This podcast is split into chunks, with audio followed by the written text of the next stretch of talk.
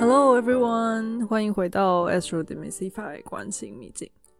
其实老实说，那个火星的录制过程就是蛮命运多舛的。这应该已经是我第三次重新录了。不知道为什么，就是我觉得在准备各颗星的时候，我仿佛都会走一走那颗星的状态。火星的话，就不知为何，要么就是我讲一讲就觉得怎么讲的这么快，怎么讲的这么乱，怎么这么没章法。不然就是外面可能就会突然来个噪音，突然来个什么闪电什么的，就各种冲击，各种就是没有办法预测的呃事件发生。这样好，所以呢就不多闲聊了，我要直接进主题。在进火星之前，还是蛮好奇大家对金星的感想的。毕竟天王啊、土星、木星，它毕竟还是离我们稍微远一点点的。呃，比较是我们环境的世世代的一些题目，那也比较形而上一些。但金星啊是很靠近我们的，看就是地球的邻居，一个就是金星嘛，然后另外一个是火星，是我们今天的主角。但金星是很靠近我们内在的题目，而且我又不小心把一颗明明是掌管欢愉的事情的心讲的有点沉重，对。哎，Well，因为我的金星啊，就跟大家自首一下，它其实在处女座掉十二宫啦，所以金星的题目对我来说本来就不是很简单。然后，嗯，我的处女座可能也让我非常的想要好好的把它看清楚，所以我几乎是觉得自己是拿一颗解剖刀在那边解剖，就是金星实实在在应该是什么样子。那明明它就是一层迷雾之中，想要。犹抱琵琶半遮面，但就是我就是很想要把它看清楚，对，好吧，就有任何的想法或者是建议或者是心得都呃，我都蛮想知道的，所以欢迎跟我分享喽。好，其实我本来以为金星已经很超脱又很颠覆了，但我我现在觉得火星跟金星其实一样不容易，因为它就是地球的两边嘛，就一个是。更靠近太阳，一个更靠近木星，它就是我们最熟悉的邻居。可是，我们如果把火星和金星纯粹的样子分别放到人身上，其实它是一个有点难独立存在的呃能量，因为全然独立的他们其实都不太能够呃在这个世界上生存啊。因为火星其实它的恶名昭彰不是没有理由的。然后他常常也被人家讲说他是一颗凶星，因为纯粹的火星能量，大家听听看这几个关键字哦：竞争、暴力、冲动、性，这几个字基本上就是十八禁的那种字眼嘛。所以就大家就觉得这东西是没有办法台放在台面上的，然后感觉有罪，所以整个社会好像会很不自觉的去谴责这四件事情表面化的时候。比如说，如果这个暴力是被大家看见的，这个性是被大家看见的，大家就会觉得这件事情不对，但是却能够容忍它，或者是就会转成他在台面下蠢蠢欲动，或者是非常蓬勃。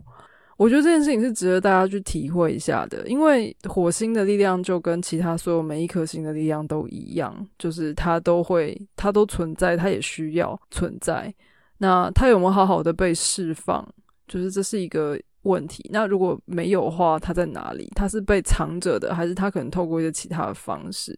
那集体能量来说，我自己觉得近年，尤其是在戏剧啊、电影啊，或者是游戏等等方面，对于暴力、对于性的这些题目，是远远比过去要更加赤裸裸的。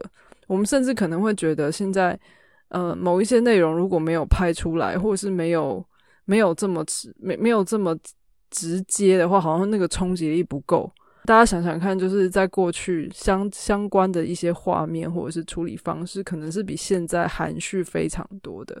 所以这其实也算是一种共业啊。就是我们现在对于，因为我们我们又走向更文明，我们又越越觉得说有一些暴力不该存在的时候，这些隐藏的这些能量就会在其他的方向需要发泄。好。好，那我们一样哦，就先从天文学开始。火星呢，有人叫它 Red Planet 嘛，就是红色星球。因为火星红色，它很烫，它温度很高，它有很多火山。那另外一个 NASA 的有趣的 事件呢，他又把这个高大的火山命名为奥林帕斯山。大家记得我在木星那集讲奥林帕斯是众神的这个家吗？非常有意思。好，那这个火星上的火山，这个奥林帕斯山呢，它其实有多高呢？它比圣母峰还要高两倍哦。然后呢，它也是一个活火山，它山顶都有那个破火山口。然后它宽呢非常宽，它大概有夏威夷群岛那么宽，但六百公里那么长哦。所以就是基本上它是整个，你可以想象它带来就是火星上面的很强大的动能的那个感觉。那在奥林帕斯山上还发生了什么事情呢？大家看看，就是我们的奥运 （Olympics），right？就是奥运也是用这个奥 Olympic 来呃这个字根字首来命名的。所以我们在奥运竞技场上，其实可以看到某一些火星的特质。比如说，我们比赛、我们运动的时候，我们只专注在身体的本能啊，这个人、这个运动员他的国籍背景啊、种族啊，在这些在运动场上都不重要了。我们真正要看的是他的力量，他的他展现的生命力、爆发力，还有运动家的精神。那这运动家的精神来自于呃很正当的竞争性。因为如果没有竞争就不好玩了，不是吗？就我们看，甚至我们看技术性的球赛，我们会看每一个运动员他的策略等等。而火星在这边，我可以说它展现的是人类就是在运用我们人类的力量的时候很美好的一面。回到它的天文的背景哦，就是刚刚一开始我也有提到，它是它是地球的邻居，但从占星来看，它也是第一颗。在地球轨道以外的行星，因为你看太阳在中间嘛，然后水星、金星、地球才到火星，所以其实太阳、金星、水星，它其实是我们内在认同的三位一体。为什么？太阳代表是本质，就是我们如果问 Who we are，我们是谁这件事情是太阳在认定的，太阳在为我们定义的。当我们活出自己的时候，我们。闪耀的就是那个本质的光芒。好，然后水星我还没讲到，但先预告，水星代表的是认知啊，是我们的心智、我们的智慧、我们的沟通，是我们说话，然后我们的想法，这个是水星，有点像是我们太阳是本质嘛，只是那个存在，那水星是所有一切，就是在脑子里运作这些东西。然后金星是我们的价值，那刚讲完两集，是我们自我价值，我们哪里有用，我们哪里会让人觉得有天赋等等。好，那这个三位一体之后，有了我们是谁的认知之后，来到地球，地球是我们的家，月亮守护着我们的家，所以月亮代表一种归属。好，那我们准备好了，在家里长大了，然后找到自己是谁了。我们今天要出家门之后，第一个遇到的邻居和伙伴就是火星。那等于火星它有点承先启后啦，它既是它需要从地球以内的这些个人的意志和。地球以外的，从木星开始，木土天海冥之后的这些意识形态，还有信仰这个部分，他必须在这当中走出一条属于自己英雄的道路。所以呢，其实火星它是我们内在的忠实追随者，我们可以说它是太阳的忠实追随者了。但我会说，它其实就是为了我们内在的 fighter 战士。因为它的能量、生命力都是为了服务我们的本质而存在的。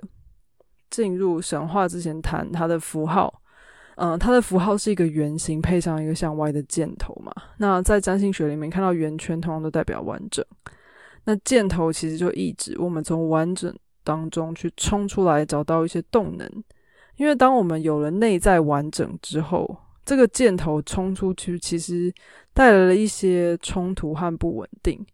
可是，通常我们在行动的时候，这个你要动啊，你就不可能是稳定的嘛。所以，它它带来一种突破，然后也给我们各种机会。那另外一方面，也可以把它看作说，好，我们必须要从我们的内在完整之后，我们要出发去连接上木星。你记得木星，它是随时都想要高高在上的。他想要高人一等，他想要不断进步。那你要达到这些理想和信念，其实需要火星的行动。然后他也需要靠火星来接地气。好，我们要开始进入故事了，因为要讲到这个木星需要火星的行动来接地气。我刚好有一个巴比伦文化的故事中可以嗯来说明一下，看到这个点啊。那这个主角呢是战神马尔杜克，他一开始是战神，但他之后有另外一个这个形象哦。我们来来来来聊聊他。在巴比伦的创世史诗啊，我真的不会念，它是一个那个楔形文字。在这个创世史诗当中呢，有这么一段故事。那基本上巴比伦人认为，就是万物的起源是一团混乱。这个一团混乱意思是没有天、没有地、也没有海什么的，什么都没有，所以就一团混乱，一一团混沌。然后在巴比伦文化当中，也有所谓的地母之神，那也就类似盖亚这种角色。那这个地母之神的名字叫 Tiamat。呃，提亚马特之类的。好，好，那他们的故事其实跟希腊神话乌拉诺斯还有盖亚有一点点异曲同工。不过这里的故事呢，是她的这个丈夫觉得，呃，他的这些儿孙就是打打闹闹，非常恼人，所以想惩罚他们。提亚马特就是不想要让这件事情发生，然后就创造了十一个怪物来反抗，这样。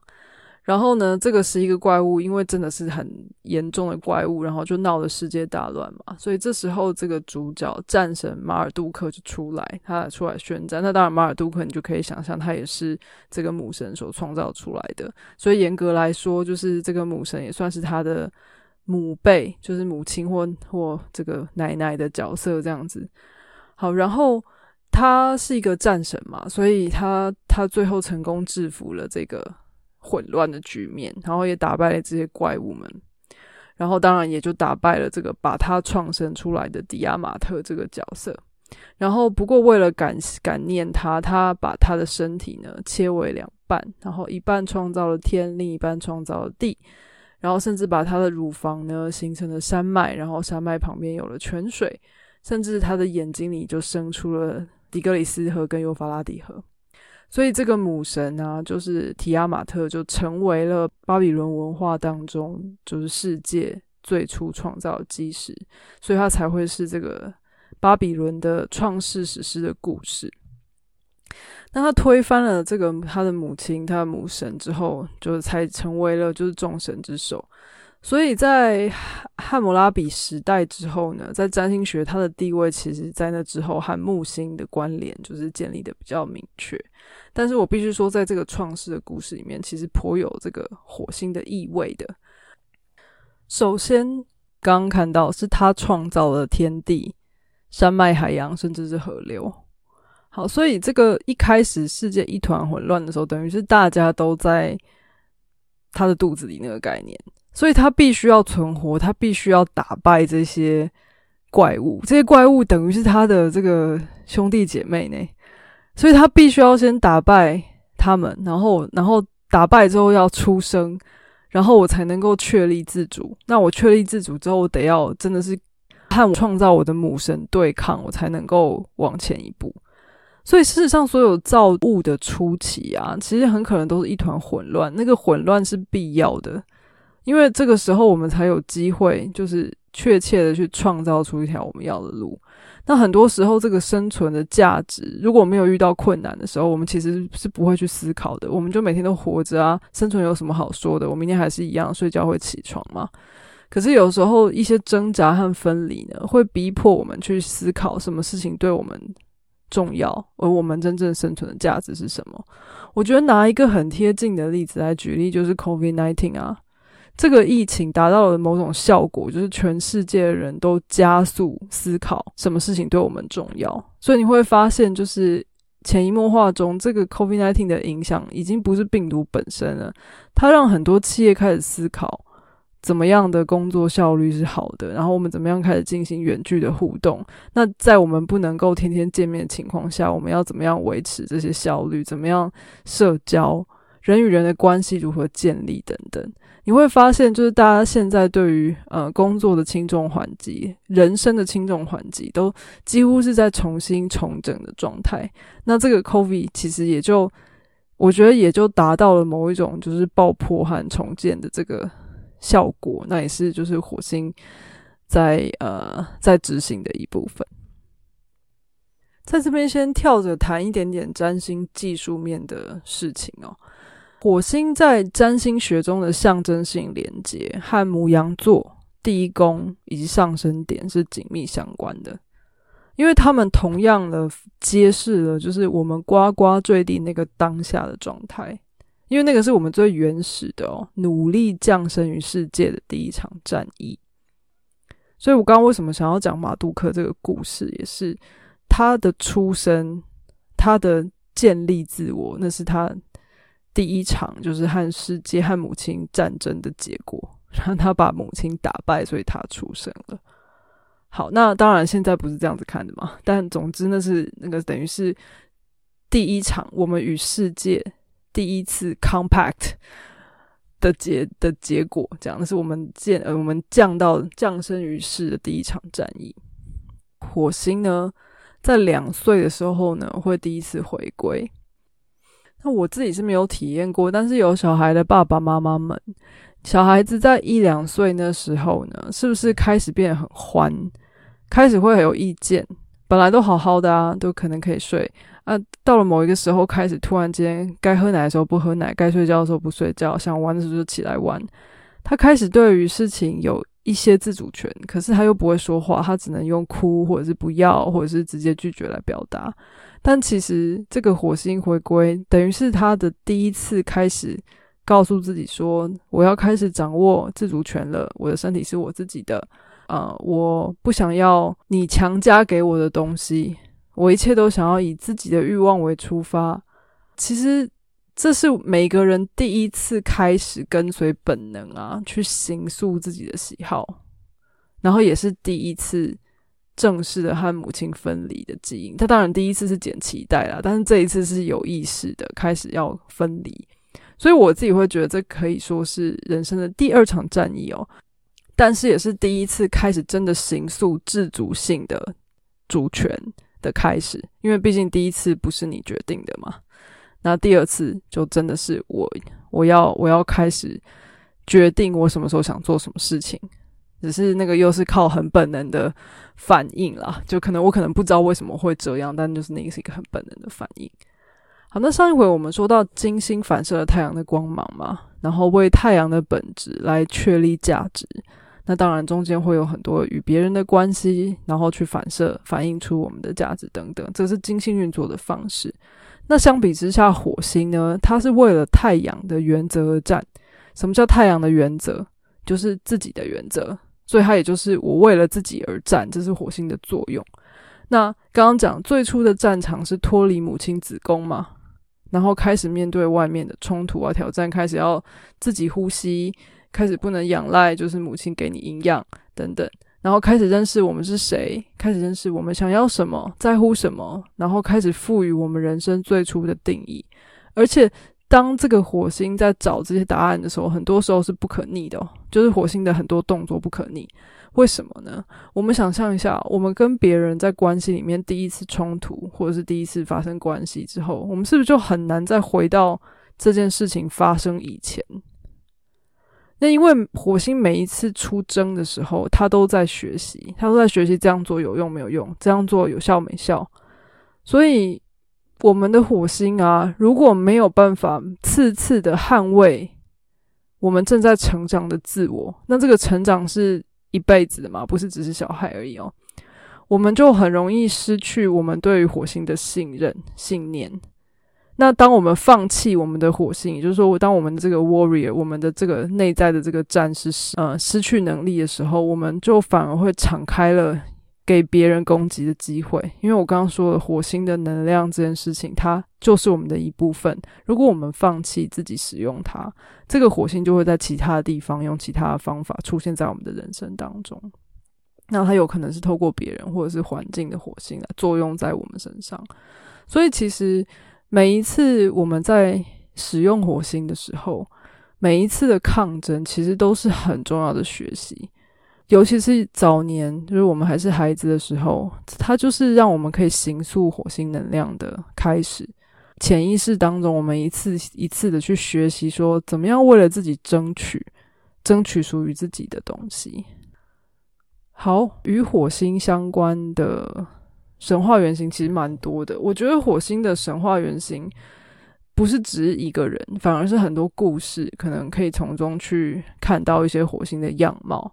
火星跟不同的行星的关联，或是星座，可能也会塑造出不同的火星的形象。但总之，最主要、最原型的还是希腊神话的 Ares。但是，他跟罗马的 Mars 就是要在一起说，因为他们虽然是同一个人的进化版，但是这两个角色实在是差很多，就是讨喜程度差超多。他也可能是希腊原型被罗马沿用之后改变最大的一位。好，那先来说一说。艾瑞斯是谁哦？艾瑞斯其实先，他是天后赫拉单性生殖下的产物。那这个原因呢，是因为宙斯呢又在外面乱搞，然后他吞下了一位泰坦神，是所谓这个机智和计谋的女神莫莫提斯 （Metis），M E T I S。然后呢，他被吞吞进去之后，因为他是机智和呃计谋女神啊，就在他的这个身体里面、脑子里面敲锣打鼓。然后打到就是宙斯头痛欲裂，然后这时候呢，他去找这个阿佛罗代蒂的老公，那个那个手艺精湛的工匠，然后他拿了一根斧头把他头劈开，然后劈开之后，这个雅典娜就是他的在他脑子里面穿着铠甲。出生了，当然就是另外一个就是光怪陆离的故事。Anyway，总之呢，就是宙斯呢就又搞了这么一出之后呢，赫拉非常的不爽啊，他是觉得宙斯又又在没有他的情况下，就是诞生了这个女儿。虽然说没有实际的那个发生那样子的关系，不过呢，他反正他就是很生气就对了。所以在盛怒之下呢，就是这个天后赫拉呢，就想办法自己也生了一个儿子来复仇。那所以你可以想象，这个因为复仇而生的男人，他基本上就带着全然的本能，就是身为一个男人的本能。然后这和雅典娜象征的智慧和反思，它其实是一个互补的概念啊。雅典娜她是没有透过性交而出生嘛，所以他其实也是想要成为一个处女神，他想要变成就是至高无上的智慧的象征，所以他打仗是靠脑子打，他不是靠身体打的。那这件事情跟这个艾瑞斯刚好相反。那艾瑞斯呢，同时刚刚讲就雅雅是处女神嘛，但艾瑞斯他是个种马，他不打仗的时候，基本上就是靠着做爱来燃烧他身体里面源源不绝的热情啊。好，这边我们暂停一下哦。大家有没有发现一个有趣的地方？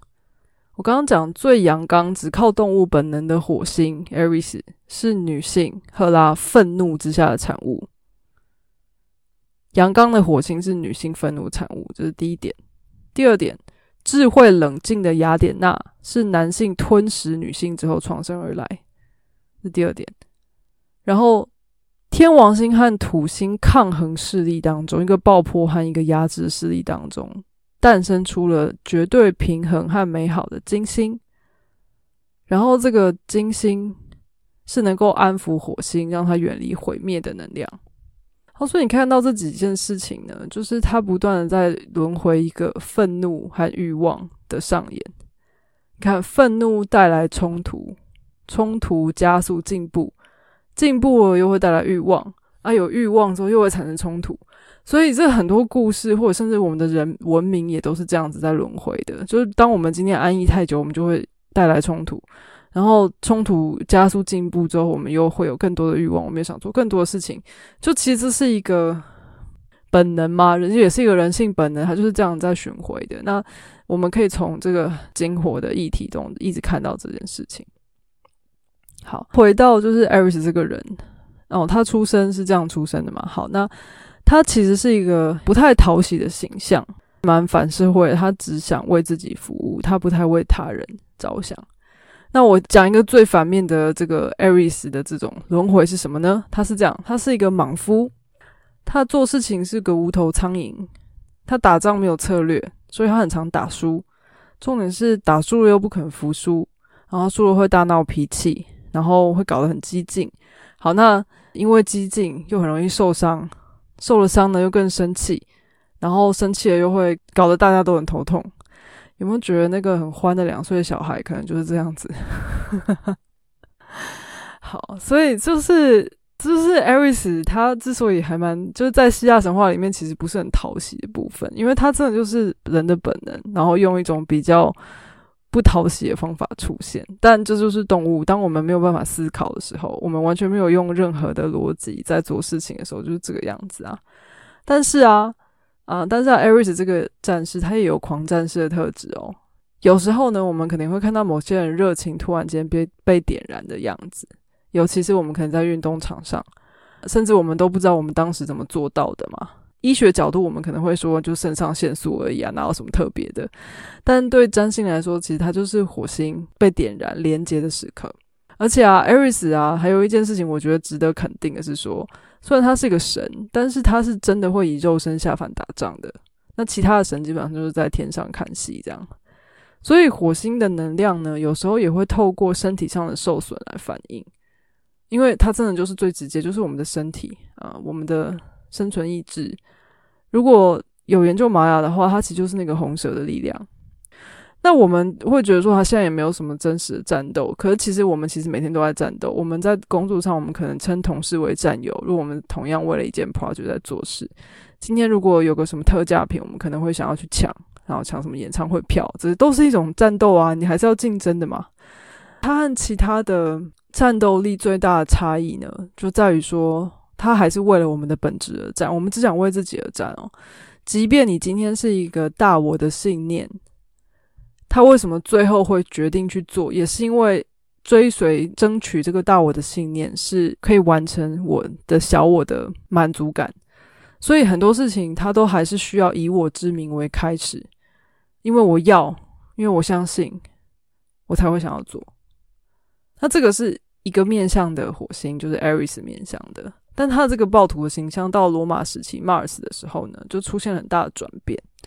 当然，他本来的这个战士、狂战士特质都还在，但是罗马很重视他的这个战士战完之后呢带来的建设和荣誉，而不是只是好战本身而已。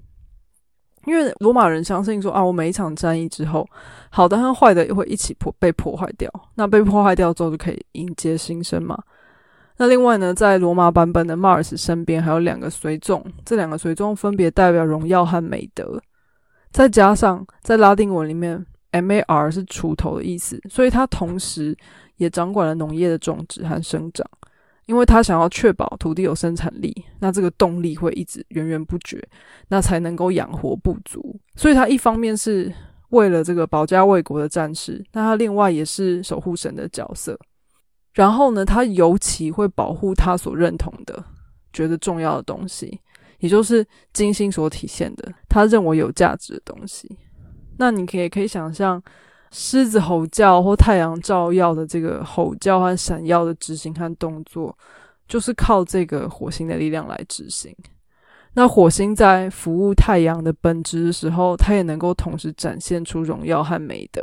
所以这是到罗马时期之后一个变化。在罗马时期呢，这 Mars 其实甚至有人会把它看得比那个很花心的丘比特宙斯还要伟大，这样子。那回应到我们一开始认识的这个巴比伦的神马杜克，考古学家发现的关于他的文本里面啊，其中有一部是由四块一百二十行的碑文组成的一个文本，然后前面有四十行对马杜克的赞美诗，其中呢，就是呃，我查到资料说，他用复杂的诗意描述了他的双重性格。他说马马杜克是强大的，但他善恶兼备。他可以尽其所能的帮助人，但他也可以毁灭人。所以，即便在马杜克的这个这个这个角色当中，我们也看到了探索了这个火星的两个面貌。对，所以这个角色同样，他一个人就展现了就是 Aries 和 Mars 的两个面啊。但总之，你可以体会一下火星的冲动和侵略性，就是在这些故事里面，我们都可以看到它有两种不同面向的展现。如果我们要生存、要成长，我们也必须先宣告某些东西不适用。我们需要切割，我们需要摧毁。但同时，另外一方面的积极的侵略性，要透过欲望和企图心来推动我们往前走，我们才能展现行动力。然后，而且是要满足我们的价值嘛，满足自己的意愿啊。我们抓住事情。处理问题、解决困境，这些事情我们都需要火星来点燃啊。好，那因为火星的展现的形式会因为它落入的星座，还有它合作的行星有蛮多的差异的。它的神话形象其实很多人，因为它比较像是。在不同的故事里面展现，但是它不见得有非常明确的神呢。说我们刚刚讲了三个，但其实还有一些其他神，有时候也会被拿出来说。所以，我们下一集呢，我们再一起来看看还有哪一些可能。那今天呢，就先到这边喽。